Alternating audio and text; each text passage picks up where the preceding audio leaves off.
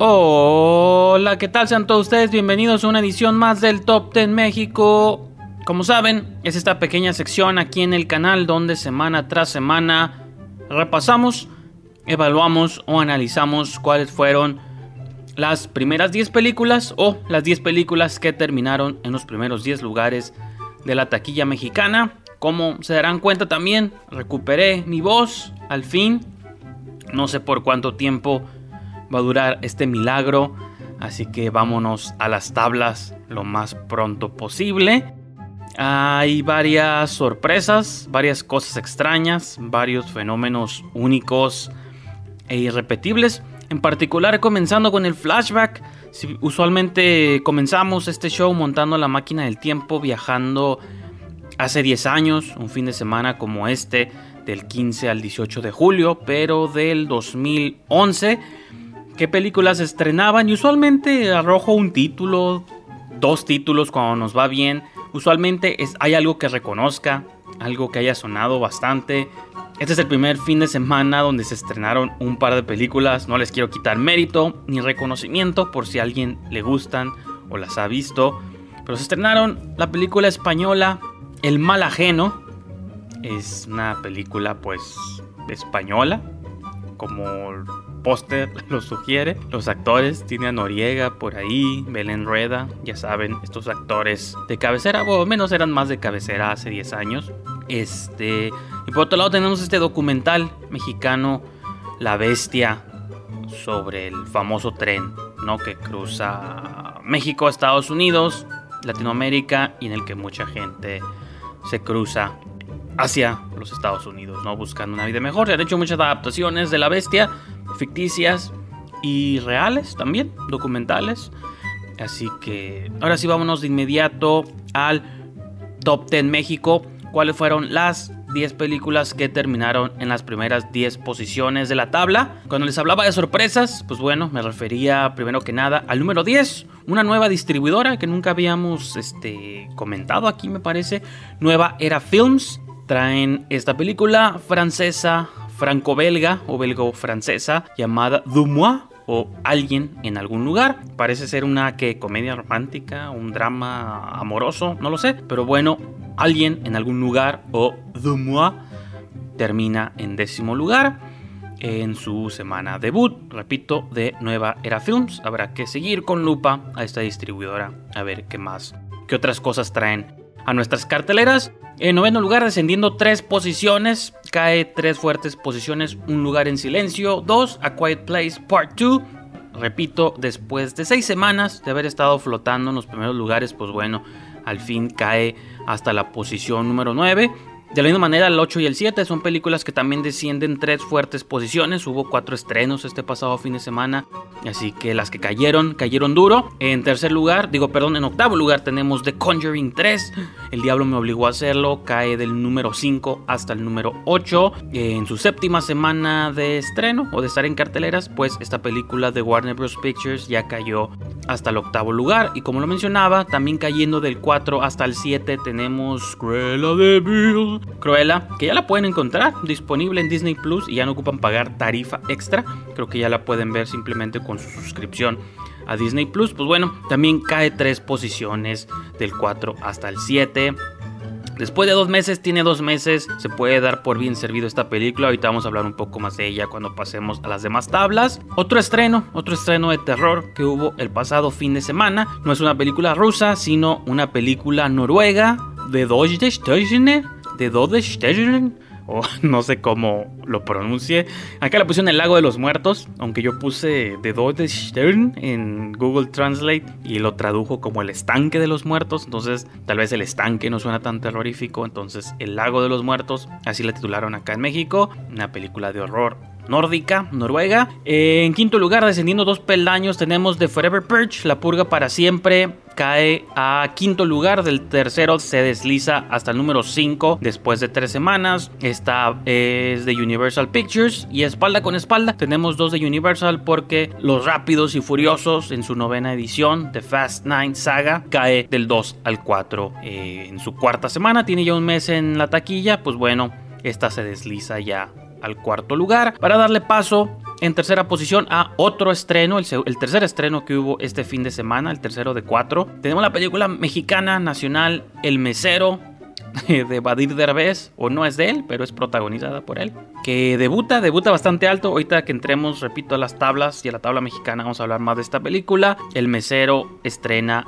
en tercer lugar. Esta corre a cargo de Videocine. Otra película que estuvo la semana pasada en primer lugar y ahora cayó a la posición número 2. Tenemos Black Widow, la viuda negra de Disney Marvel. Porque tuvo que darle paso en el número uno a Space Jam, Space Jam, put your hands in your air, in your Space Jam. No creo cómo va la canción.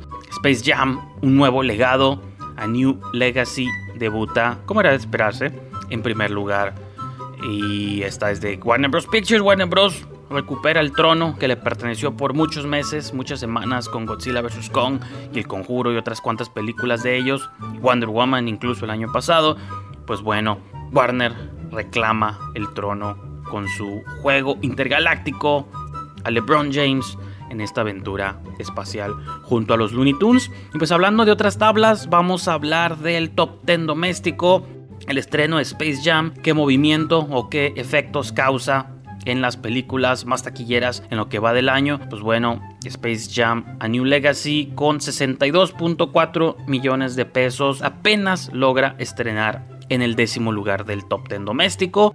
La que logra brincar una posición es de Forever Perch, incrementa su total a 76.8, dando un salto, un salto de conejo a Demon Slayer. Una película, este, esta película de animación japonesa que pues, por muchas semanas fue una de las películas más taquilleras, pues poco a poco comienzan a llegar otros titanes que la están desbancando, pues de Forever Perch la salta del 9 al 8 y Demon Slayer cae del 8 al 9. Eh, las que descienden dos posiciones son Rega por nosotros, The Unholy y A Quiet Place caen dos posiciones porque Black Widow las brinca del séptimo hasta el quinto lugar con su pequeño incremento que tuvo a 155.6 millones de pesos. Pues bueno, esto es suficiente para posicionar Black Widow en quinto lugar.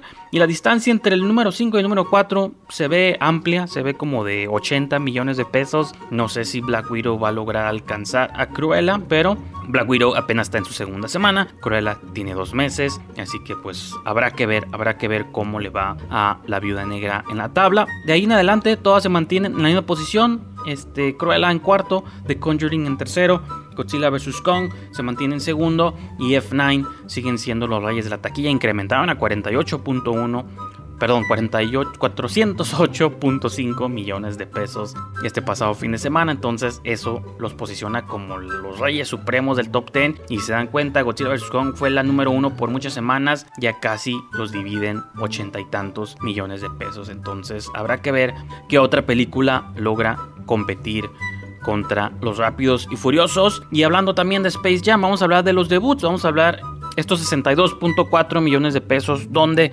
debutaron a Space Jam en comparación con todos los debuts o todos los estrenos que ha habido este año. Sus 62.4 la posicionan justo en el centro de la tabla, en quinto lugar, como uno de los debuts más altos que ha habido este 2021, desplazando hacia abajo todos los demás, Cruella, A Quiet Place, The Forever Perch, Ruega por nosotros y Demon Slayer, todas caen una posición para darle paso a Space Jam, repito, directo casi en el centro de la tabla. Space Jam, una nueva era. Y del 4 al 1, Black Widow, Conjuring, Godzilla vs. Kong y F9, todas ellas se mantienen. Ya automáticamente Space Jam logra ser parte de los top 5 debuts más altos, eliminando a Cruella pues de la quinta posición. Y pues F9, esos 179.8 todavía se ven titánicos. Y habrá que ver, habrá que ver si habrá una película este año que logre igualar esa cifra, superarla o estar cerca, cerca de esos 179 8 millones de pesos. Hoy no habrá tabla de cine de terror porque no hubo un estreno de género que haya hecho suficientes olas en la tabla. Está esta nórdica del Lago de los Muertos, pero apenas hizo 2 millones de pesos, lo cual no fue suficiente para mover la aguja hacia ningún lado. Así que si quieren saber cómo son las películas de terror más taquilleras en lo que va el año, revisiten, revisiten el episodio pasado de Black Widow para saber cómo va el cine de género. Donde sí hubo grandes movimientos es en el cine mexicano. Con este estreno del mesero que les comentaba, aquí tenemos el mesero debuta con 20.7 millones de pesos. Es suficiente para de inmediato debutarla o estrenarla en tercer lugar del top 10. Por muchas semanas esta tabla estaba inmovible, pues bueno, el mesero logró de inmediato impactar para estrenarse en tercer lugar y por lo visto si de aquí al próximo fin de semana logra hacer